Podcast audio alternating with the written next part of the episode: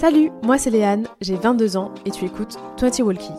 Je vis en ce moment la dernière année de mes études et le passage vie étudiante vers le premier vrai job, ça me fait pas mal réfléchir. Alors si toi aussi tu te poses beaucoup de questions et que ce sujet te touche autant que moi, je t'invite à écouter ce podcast. Bonne écoute Salut, bienvenue dans ce nouvel épisode.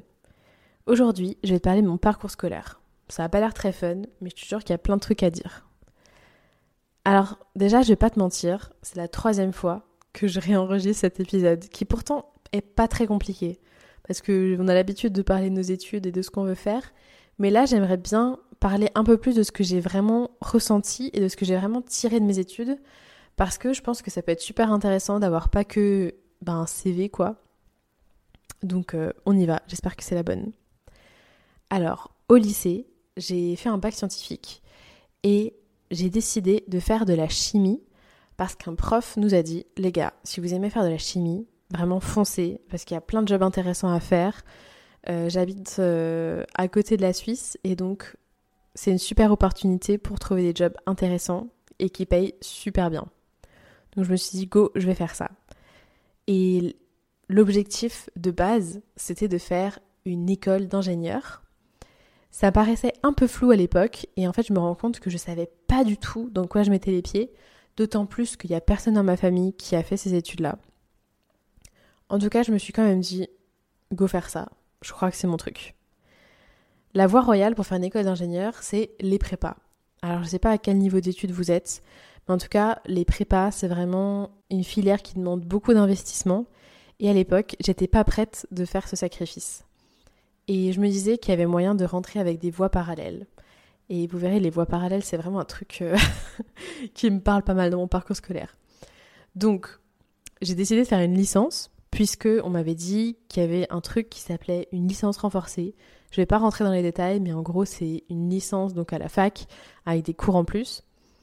Et donc, euh, mon, ma stratégie, c'était de me dire, je préfère être la meilleure des moins bons que la moins bonne des meilleures. Donc je me suis dit, go, c'est parti, on fait une licence de chimie, on défonce tout, on travaille de ouf, et au final, ça va le faire. Au final, c'était pas si facile que ça, j'ai quand même dû pas mal me battre, mais j'ai quand même eu mon école. Il euh, y a des profs qui m'ont vachement aidé pour euh, sortir du lot et pour pousser mon dossier. Je fais donc cette licence, j'ai mon école d'ingénieur, et le premier truc qui me frappe à la rentrée, c'est comment l'école organise, euh, nous organise une potentielle vie sociale de fou. Parce qu'en venant de licence à la fac, en tout cas là où j'étais, il n'y avait pas d'organisation, il y avait une amicale, mais enfin genre vite fait quoi. Euh, j'ai jamais trop compris ce qu'elle faisait. Alors que là, il y a des assos, il y a des clubs, il y a des bureaux, des trucs de fou. Je me suis vraiment rendu compte de la force d'une école en rentrant et qu'à la rentrée on m'explique qu'il va y avoir des projets personnels à mener, qu'on peut s'investir dans des bureaux. Et c'est vraiment quelque chose que j'adore dans l'école. Euh, on nous pousse à avoir une vie sociale. Et en fait, c'est pas que sortir pour faire la fête et danser. Et... Enfin, c'est vraiment pas que ça. C'est vraiment pousser les gens à s'intéresser aux autres, à mener des projets à plusieurs et c'est tellement enrichissant. Donc j'ai fait deux ans en école d'ingénieur et là c'est ma dernière année et j'ai décidé de la faire en alternance. L'alternance, ça me permet trois choses. Premièrement, ça me permet d'être autonome dans mon travail et d'apprendre à être active au travail. Donc bien sûr, j'ai fait des stages avant où on doit être actif forcément, mais c'est en ayant ce mix que je me rends compte qu'à l'école, on nous apprend vraiment à être passif et à suivre des cours bêtement à recopier un cours du tableau, à apprendre des choses par cœur, on ne voit pas la finalité. Vraiment, c'est fou. Et on a beau avoir 23 euh, ans euh, à peu près. 23 euh, ans, c'est beaucoup quand même. Hein.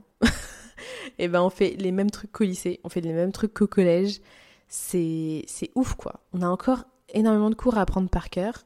Et c'est trop dommage parce que on est dans des écoles où on nous apprend, enfin on nous dit qu'on va faire, euh, on va être des managers, etc. Et au final, euh, l'école nous apprend euh, à suivre un cours, quoi, bêtement. Donc évidemment, il y a d'autres aspects hyper cool de l'école. En tout cas, ça c'est un truc, mais c'est le système scolaire en général. Je trouve que c'est vraiment super dommage et, et voilà, en, en entreprise, on est actif. Si on fait notre job à moitié, ben c'est comme si on l'avait pas fait du tout. Si on fait notre job un petit peu moins bien, ben on n'aura pas juste une un peu moins bonne note, ce sera juste nul en fait. Et on ce sera juste nul en fait. Et on ralentit l'équipe. Donc ça, ça m'apprend vraiment ça.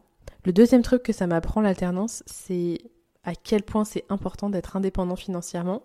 Parce que du coup, la première année où je suis indépendante financièrement, avant ma famille m'aidait, alors que là, c'est plus le cas. Et c'est fou la force que ça donne. Et ce que je sais que je travaille pour une raison. Je me lève le matin pour avoir des sous, pour payer mon loyer. Et ça peut paraître un peu bête pour des gens qui sont déjà, qui travaillent déjà. Et peut-être que, je sais pas, si vous travaillez, peut-être que vous avez un peu oublié cette sensation-là.